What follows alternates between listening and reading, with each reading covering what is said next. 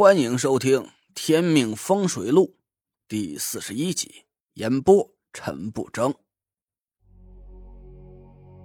第二天一早，我被一阵打雷一样的砸门声给惊醒了。我爬起床的时候，整个人都是懵逼的。我挣扎着下床，开了门，门口站着的蒋亮吐出了一口气儿：“吓死我了！电话一直没人接，我还以为您出什么事儿了呢。”我把门关上，又一头扎进了被窝里。啊，我忘了把静音调回来了。干嘛一大早的？我还以为是临检的呢，真是的。蒋亮对我翻了翻白眼，说道：“临检怕什么的？难道您还真的？”蒋亮一脸坏笑，一把掀开我的被窝，装模作样的在床上找着作案的痕迹。我把枕头砸在他大光头上。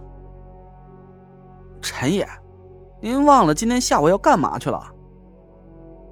我一下子清醒过来，一咕噜就爬了起来。哎呦，差点真给忘了。我赶紧洗漱了一下，给潘浩打了个电话。那家伙的声音像是虚脱了一样，一听就是刚经过了一整晚的激烈战斗，现在已经爬不起来了。我骂了一句。算了，接着睡吧，反正去不去都一样。我和蒋亮来到吴桐住的小院，保姆给我打开了门。我看到吴桐还和上次一样，在雨毡下逗着小孙子玩。干爹，我喊了吴桐一声，他一见我脸就臭了起来。不是说过吗？雪域的事儿你自己想辙，没事就滚吧。我热得一身汗。抢过他手里蒲扇，给自己扇了几下。干爹，这事儿恐怕你不听都不行了。吴桐嗤笑了一声：“多大事儿啊？我还非听不行？咋的？岛国首相上吊了？”我凑近他的耳朵，压低了声音：“你还记得一个人吗？吴兴。”吴桐突然就变了脸色。他瞪大眼睛盯了我半天，叫来保姆抱走了小孙子。你怎么突然提起他了？我把昨晚马守信对我说的话告诉了吴桐，吴桐一言不发的听完，眼神一冷。他还活着？我点点头说道：“要不是重名重姓的话，就应该是还活着。马老四所中那种镇阴之术。”看起来像是正宗道家镇阴的手法，我觉得冒名顶替的可能性不大。吴桐冷哼了一声：“用木针穿过脑袋来镇住鬼魂，这确实是我搬山一派特有的法术，叫复古针。吴兴啊，在十几年前就被我废掉了功力，你是说，他不光活到了现在？”还恢复了法力。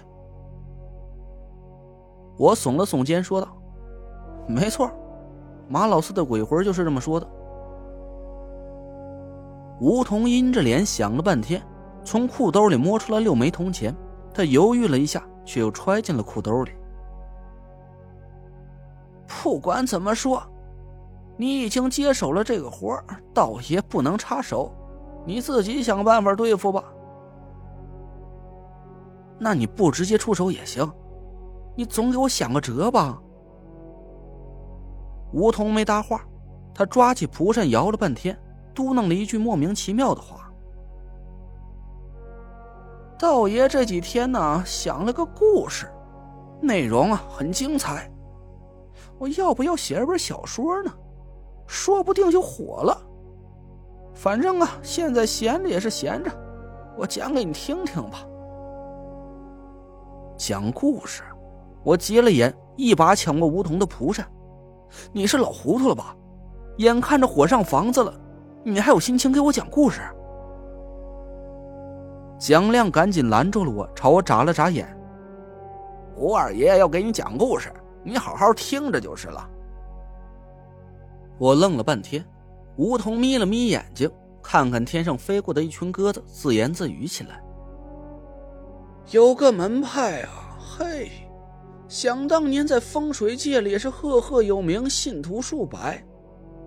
但是这个门派世代被天命诅咒，找不到破解天命的至宝，就没法突破六十岁这个天命寿格。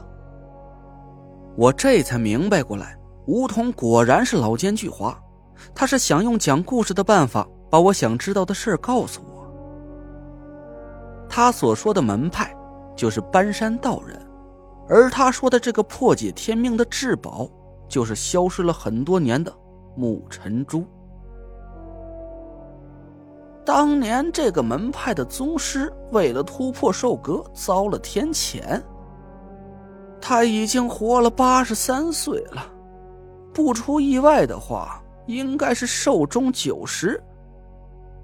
老天爷，你也真够狠的！这么多年来。不停的让他白发人送黑发人，比直接要了他的命还折磨人呢。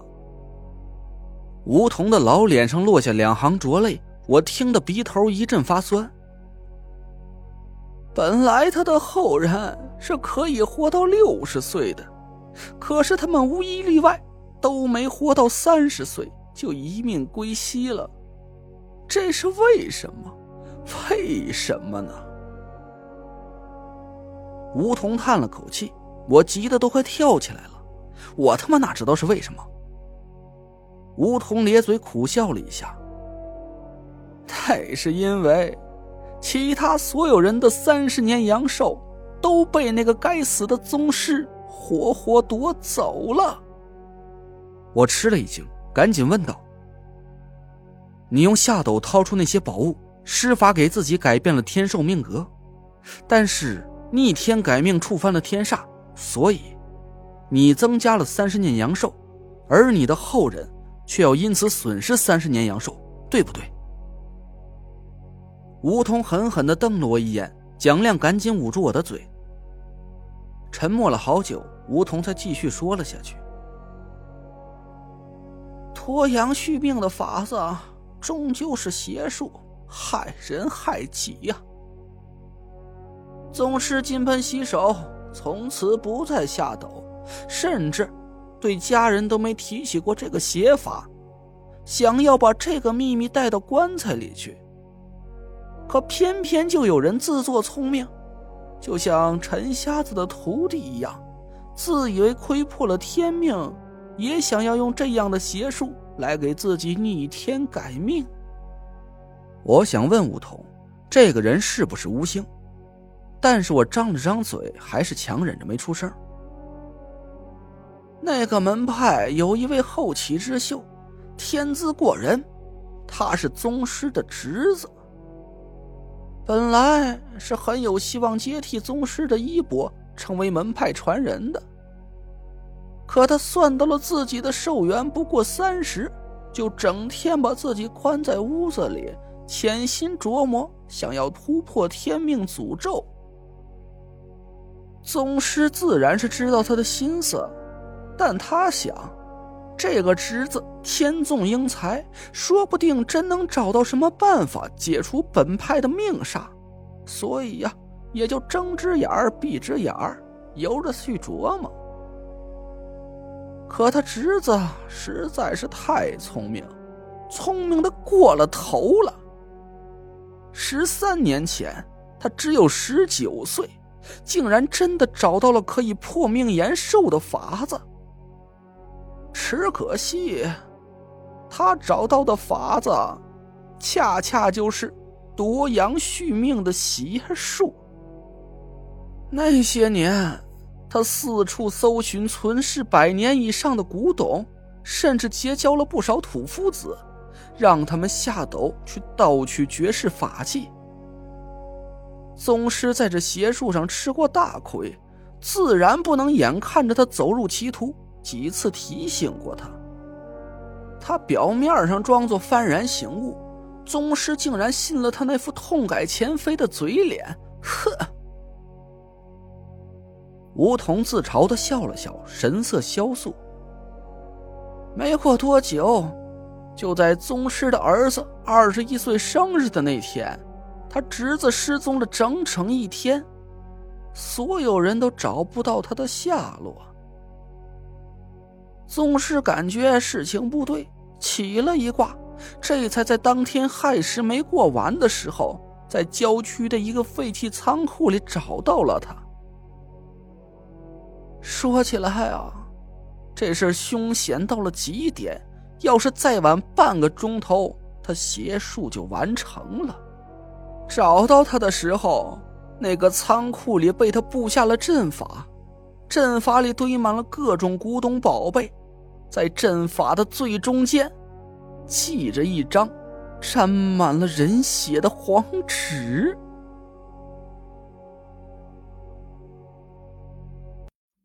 您刚刚听到的是《天命风水录》，我是主播陈不争。订阅专辑不迷路，麻烦您哎，再给我个关注。